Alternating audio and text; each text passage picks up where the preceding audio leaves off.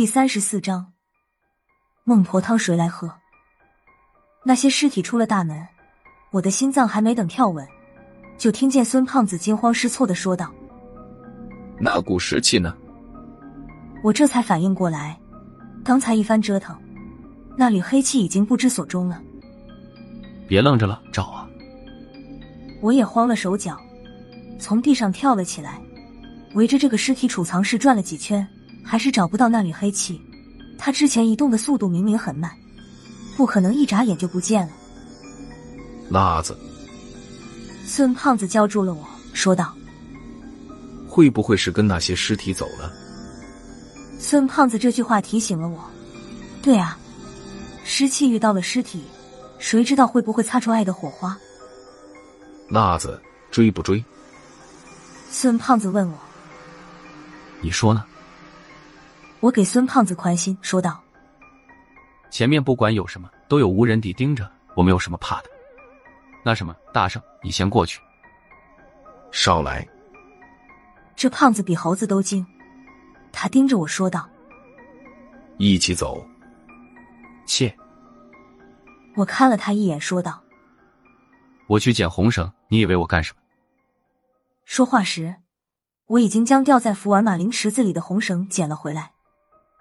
跟着尸体出去的方向，我和孙胖子也穿了出去。门外面是一条五十多米长的走廊，一直走到底才发现，里面还有一个类似仓库的大房间。这间仓库大门已经大开，铁皮门上挂着的锁头锈迹斑斑，看来这间仓库有年头没有使用过了。我来不及多想，刚要进去，却被孙胖子一把拦住。他说道：“里面肯定有问题，要不先把红绳扯断再进去吧。”我犹豫了一下，还是没有照他的意思办。进去看看情况再说吧，还不一定里面是怎么回事呢。我们的目标是追寻到打伤王子恒的那个人，一旦暴露了，无人敌和破军错失找到那个人的机会，你猜吴主任会放过我们吗？红绳在你手上，你看着办吧。经我这么一说，孙胖子也犹豫了。不管怎么样，眼前这间仓库是一定要进去的。我和孙胖子穿进去后，一眼就看见仓库的中央站着十来个人，看他们摇摇晃晃的样子，真不知道称呼他们人是不是正确。在他们头顶上，我看见了那缕熟悉的黑气正在空中飘来飘去。他好像已经到了目的地，再没有了向别处飘走的意思。尸气在那儿，八成正主就在附近。孙胖子压低了声音对我说道：“现在怎么办？”我看见了。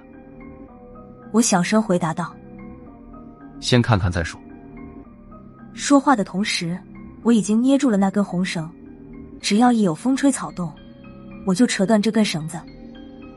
就在这时。那边起了变化，尸体前面的地面忽然出现了一块黑色的阴影。还没等我和孙胖子看清怎么回事，一个黑漆漆的人突然从阴影的位置冒了出来。他就像站在一个我们看不见的升降机上，慢慢从地底下升了上来。这人被一团黑气，看起来很像我和孙胖子追了一路的尸体，笼罩着全身，完全看不清他的相貌。这人出现以后，本来还在原地晃悠的尸体都向这个人围拢过去，那缕黑色的湿气也飘了过去，和他身上的黑气融成了一体，就是他了。我不再犹豫，一把扯断了红绳。就在我扯断红绳的一瞬间，这人突然转头向我和孙胖子的方向看了一眼，虽然看不清他的表情，但是可以确定，他发现我和孙胖子了。跑！我转身就向仓库外跑去，不用提醒孙胖子，这货已经跑到了墙边，眼见就要穿出去。进来了还想走，出不去了。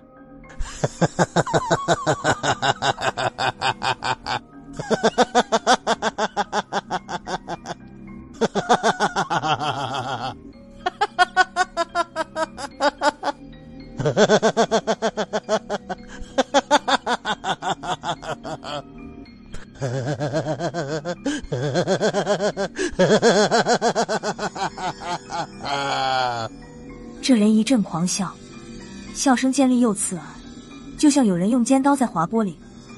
我听得头发根直发麻，一个趔趄，差点摔倒。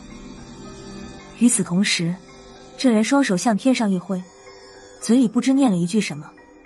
他脚下的黑色阴影瞬间扩散，覆盖了整个仓库。这边孙胖子已经跑到了墙角，他跳起来想要穿墙出去，就听到“砰”的一声，孙胖子被墙弹了回来，整个人摔在地上。穿不出去了，我也跑到了墙角，伸手摸了摸墙壁，我的手也没有穿过去，被墙壁挡住了。就在我诧异的时候，孙胖子一咕噜从地上爬了起来，用和他肥大身躯不相称的速度向大门外跑去。砰！又是刚才那声响，孙胖子又被弹了回来，大门口也被黑色的阴影笼罩住，就像有一块墨色的玻璃板挡在了门口。都说你出不去了。那个人看着孙胖子灰头土脸的样子，又是一阵冷笑。他继续说道：“就你们俩，那个大个子和你们那个叫吴仁迪的主任呢？怎么没和你们一起来？哎，还得再费我一番手脚。还知道破军和无人敌，好像什么事他都知道。不过也管不了那么多了。”我走到孙胖子面前。将他从地上扶了起来。孙胖子一脸沮丧的看着我，摇了摇头。我明白他的意思。现在我们俩别说装备了，连身体都没有，跑又跑不了，完全就是两块放在砧板上任那个神秘人摆布的鱼肉。见他一步一步向我们走来，我说道：“你想怎么样？警告你别乱来啊！我们民调局可不是你能惹得起的。”这话我说的都没什么底气。民调局是干什么的？他八成都不知道。就算知道，恐怕也奈何他不得。民调局排行第八的王子恒被他打的只剩半条命。从王副主任的伤势看，如果当时他想要王子恒的命，也不会难到哪儿去。不过，他的回答还真有点出乎我的意料。民调局，我听说过，不过能让我放在眼里的，在你们民调局里只有一个人，就你们来的这几块料。哼哼，嗯，听他的意思，无人敌他都不在乎。民调局还有更厉害的人物吗？好了，不废话了，早点送你们上路吧。记得喝孟婆汤的时候多喝一口，要不然下辈子还能在噩梦里梦见我。神秘人刚说完话，突然浑身一僵，像是感觉到了什么不舒服的事情。接着，离他不远处。一个黑衣人也从地下升了上来，紧接着黑衣人说道：“孟婆汤，还是你自己喝吧，他俩用不着。”听声音就知道来的是吴仁迪，吴主任还是没改他那尖酸刻薄的语气，他轻蔑的说道：“我倒想听听民调局里谁能让你放在心上。”神秘人上下打量了吴仁迪几眼，突然笑了起来，说道。吓了我一跳，还以为是谁破了我的阵法。神秘人摇摇头，接着说道：“不是我小看你，别以为能破一个小阵法就能把我怎么样。你是姓吴，不过不是那个姓吴的，你和我不是一个级别的。”吴仁迪也很难得的笑了起来，在我见过他的记忆里，吴主任有限的几次笑容不是冷笑就是讥笑，当然。这次也不是和善的笑容，那表情就像是研究高等数学的大学教授，听见了一个小学生谈奥数。是啊，我们的确不是一个级别的。吴仁迪嘲弄的眼神让神秘人有些抓狂了，他深吸了一口气，冷冷盯着吴仁迪，嘴里吟唱出一串声色的音符。因为离得太远，加上他口中的词语太生僻，我没听出他说的是什么。辣子，你看那儿。孙胖子用胳膊肘捅了捅我，他的脸色已经变得蜡黄。顺着他指的方向看去，原本站在原地安安静静的尸体，现在竟然开始躁动起来，一个个在原地不停的打转，还发出一声声低吼，表情像极了一群关在笼内的猛虎。只要闸门一开，就要大开杀戒了。这地方不保险，我和孙胖子对视一眼，同时快走几步，走到了无人敌身后的地方。神秘人一串音符唱完，那些尸体除了暴躁一些外，再没有后续的行动。这就完了。不光我和孙胖子，就连神秘人自己也愣住了。这咒语有什么威力？他是最清楚的。本来只要咒语一出口，这些尸体就会冲上来，在咒语完全吟唱完之前，将我们三个撕咬成碎片。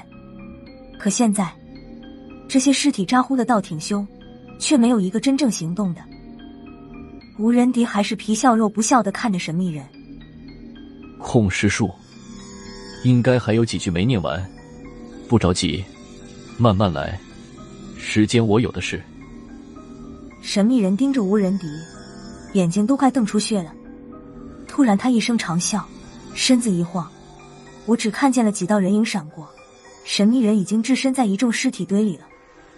他咬破了自己左手食指，将指尖的鲜血弹在这些尸体的脑门上，紧接着，嘴里又吟唱出跟之前类似的咒语。这次的效果明显不同，这些尸体就像发了狂一样，向我们冲了过来。就在这时，吴仁迪嘴里也发出了和神秘人一模一样的声音，两人吟唱的声调语速，就连声线都毫无区别。同一段咒语被两个不同的人分别吟唱出来，立即分出了高下。众尸体停住了脚步，呆了半晌，不过又马上找到了目标。他们同时调转了方向，向神秘人冲了过去。神秘人惊骇之余却不慌乱，他身上黑色的湿气突然暴涨，以他自己为中心，湿气向四周扩散开，像突然下了场浓雾一样。将那些尸体笼罩在武器的中心。接着的这一幕，差点让我将早上吃的粉团都吐了出来。在武器中的那些尸体，他们的身体正以肉眼能见的速度开始溃烂。这还不算，也就是喘了几口气的功夫，他们身体上面的肌肉组织乃至内脏开始脱离骨架，一摊一摊的掉在地面上。一分钟不到，这二十来具尸体就变成了白花花的骷髅架子。这些尸体溃烂的同时，他们的头顶都陆续冒出一团或者几团的青色气体。神秘人左手一招，那些青色的气团向他慢慢飘去。吴仁迪也注意到了这些青色的气体，他也一招手，青色的气体竟然摆脱了神秘人的召唤，飘了过来。吴主任将青色气体引到了我和孙胖子的面前，看了我一眼，说道。这些是受害者丢的一魂二魄，你们俩好好看着。说完，吴仁迪重新迎向神秘人，说道：“这些行尸没有了，控尸术也用不上了。你不会没有别的本事了吧？你要就这么点本事，我会失望的。”黑雾中的神秘人气得浑身直发抖。这也难怪，这些魂魄费了他几个月的功夫，现在说没就没了。看着无人敌，神秘人狞笑一声道：“不会让你失望的。一会儿你们仨投胎的时候，记得托生个好人家。”说完，他身上的黑雾变得越来越浓，还不停向外膨胀着。神秘人嘴里又蹦出一串咒语。当最后一个字吟唱完时，我眼睛一花，黑雾之中竟然多了十几个一模一样的神秘人。这才像话吗？无人敌嘴上不饶人。脸上的笑容却收敛了几分。十几个神秘人一起看向无人敌，我和孙胖子心里直突突。看这架势，谁都不敢保证无人敌还能稳占上风。孙胖子在后面小声说道：“吴主任，我们在这儿也碍事，要不您给我俩指条路，我们先出。”他话还没说完，吴仁迪回头冷冷的看了他一眼。孙胖子一激灵，没敢再说话。在吴仁迪回头的一瞬间，那边的十几个神秘人一起动了。他们好像事先排练过，从不同的方位向吴仁迪冲过来。他们的动作实在太快，我都来不及提醒，他们已经到了吴仁迪的身边。吴主任好像没有了躲闪的能力，呆呆的站在原地。完了，好汉架不住群狼，吴仁迪要是完了，我和孙胖子今天也要交代在这里了。没想到，眼前的景象又发生了逆转。就听“砰”的一声，眼前这多出来的十几个神秘人突然消失，一起消失的还有几乎笼罩了半个仓库的黑雾，只剩下最开始的那个神秘人被另一个无人敌一拳打在地上。